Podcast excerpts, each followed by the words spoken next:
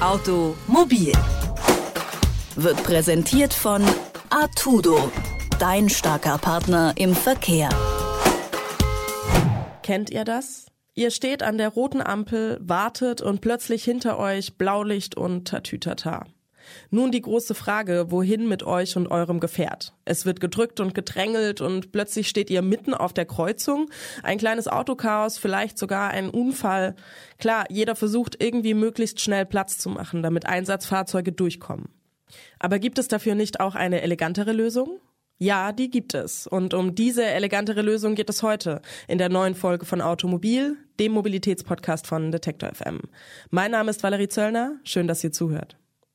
Auf dem Weg zu Unfällen oder allgemeinen Einsatzorten können Minuten zwischen Leben und Tod entscheiden. Rettungskräfte müssen möglichst schnell durch, vor allem Kreuzungen in großen Städten kosten Zeit und sind mit einem großen Unfallrisiko verknüpft. Da kommt nun das Deutsche Zentrum für Luft- und Raumfahrt ins Spiel. Die haben mit Partnern aus Industrie und Forschung das Projekt Sirene entwickelt. Worum es da genau geht, das erklärt mir Ronald Nippold vom DLR. Hallo, Herr Nippold. Hallo, Frau Zörner, guten Tag. Herr Nippold, wofür steht denn die Abkürzung Sirene? Ja, Sirene ist die Abkürzung äh, für das, äh, oder ist das englische Akronym für Secure and Intelligent Road Emergency Network. Und dabei geht es darum, Einsatzfahrzeuge der Rettungskräfte, also von Feuerwehr, Notfallrettung oder Polizei, an städtischen Knoten schneller zu machen. Und das ist dann quasi auch das konkrete Ziel des Projekts, also die Schnelligkeit nach oben zu treiben? Genau, die Schnelligkeit und vor allem aber die Verkehrssicherheit. Wir wollen zukünftig dabei helfen, einfach schwere Unfälle im Zusammenhang mit diesen Blaulichtfahrzeugen zu verhindern. Gibt es denn ähnliche Projekte und wenn ja, wie unterscheidet sich Sirene denn konkret von denen? Ja, es gibt eine ganze Reihe Projekte in der Forschungsgemeinschaft. Äh, auch wir am DLR haben noch ein ähnlich gelagertes Projekt. Und der Unterschied dabei ist ganz einfach die Technologie, die äh, benutzt wird, äh, um sozusagen die Fahrzeuge im Straßennetz zu orten und dann entsprechend die Verkehrsampel zu schalten. Wovon hängt denn der, ich sag mal, tägliche Erfolg von Sirene ab? Ich meine, da muss ja unfassbar viel Kommunikation reibungslos ablaufen. Spielen da auch Dinge wie beispielsweise 5G mit rein oder kommuniziert Sirene anderweitig? Der Erfolg von Sirene hängt maßgeblich vom Zusammenspiel verschiedener Komponenten ab, unter anderem eben auch der Kommunikation mit der Verkehrsinfrastruktur.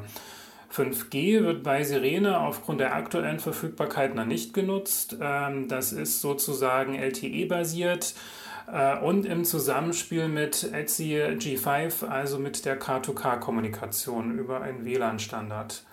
Sie haben Sirene ja auch schon einem Praxistest unterzogen, und zwar in Braunschweig. Mal doof gefragt, warum denn genau in Braunschweig?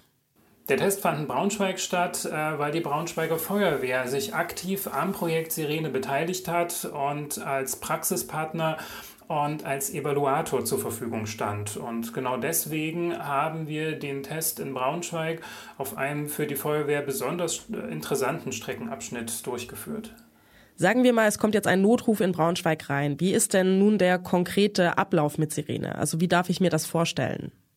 Äh, bei Sirene haben wir ein Gesamtsystem geschaffen, was sowohl den Leitsteinrechner der Feuerwehr als auch den Verkehrsrechner der Stadt äh, in einem System integriert.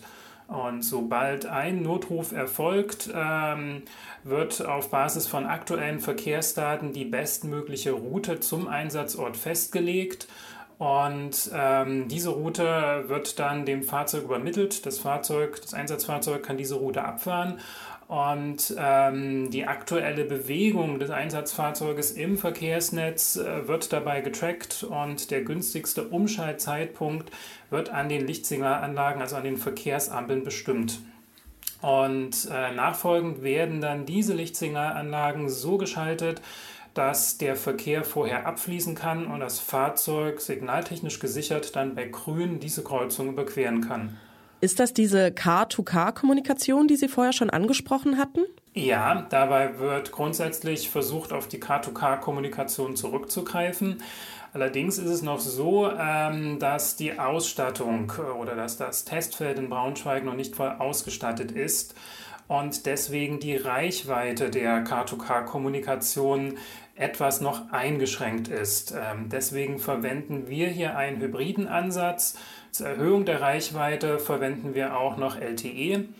LTE hat dabei äh, allerdings den kleinen Nachteil doch erheblicher Latenzzeiten im Vergleich zur K2K-Kommunikation.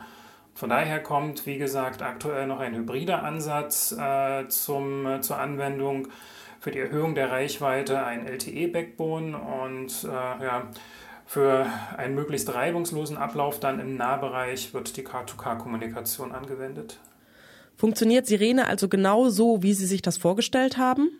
Im Grunde genommen ja. Das hat der Praxistest erfolgreich gezeigt, dass das System äh, sicher und äh, dauerhaft die Fahrzeuge priorisieren und beschleunigen kann. Kurzer Blick zum Abschluss in die Zukunft. Ab wann können wir denn damit rechnen, dass Sirene großflächig in Deutschland eingesetzt werden kann? Das ist eine sehr, sehr schöne Frage die sozusagen die Feuerwehren bzw. die Kommunen in Deutschland äh, beantworten müssten.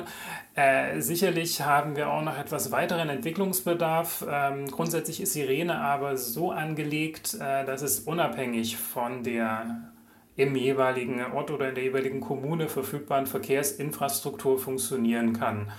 Und äh, wir freuen uns auch im Nachgang auf weitere Gespräche mit interessierten Feuerwehren bzw. Kommunen, um das System dort äh, weiter zu testen und zu optimieren. Grüne Welle für Rettungskräfte. Über das Projekt Sirene habe ich mit Ronald Nippold vom DLR gesprochen. Vielen Dank für das Gespräch. Ich bedanke mich ebenso. Vielen Dank. Tschüss. Weniger Unfälle, mehr Sicherheit und die Möglichkeit, mehrere wertvolle Minuten zu sparen. Das Projekt Sirene läuft, wie wir eben gehört haben, bisher echt gut. Nur an der Kommunikationsmöglichkeit, da hängt es noch ein bisschen, aber dank des Hybridmodells ist auch das Problem gelöst. Falls ihr zur Sparte Rettungskräfte oder Feuerwehr gehört und euch das Projekt Sirene interessiert, dann findet ihr dazu noch mehr Infos auf der Internetseite des Deutschen Zentrums für Luft- und Raumfahrt.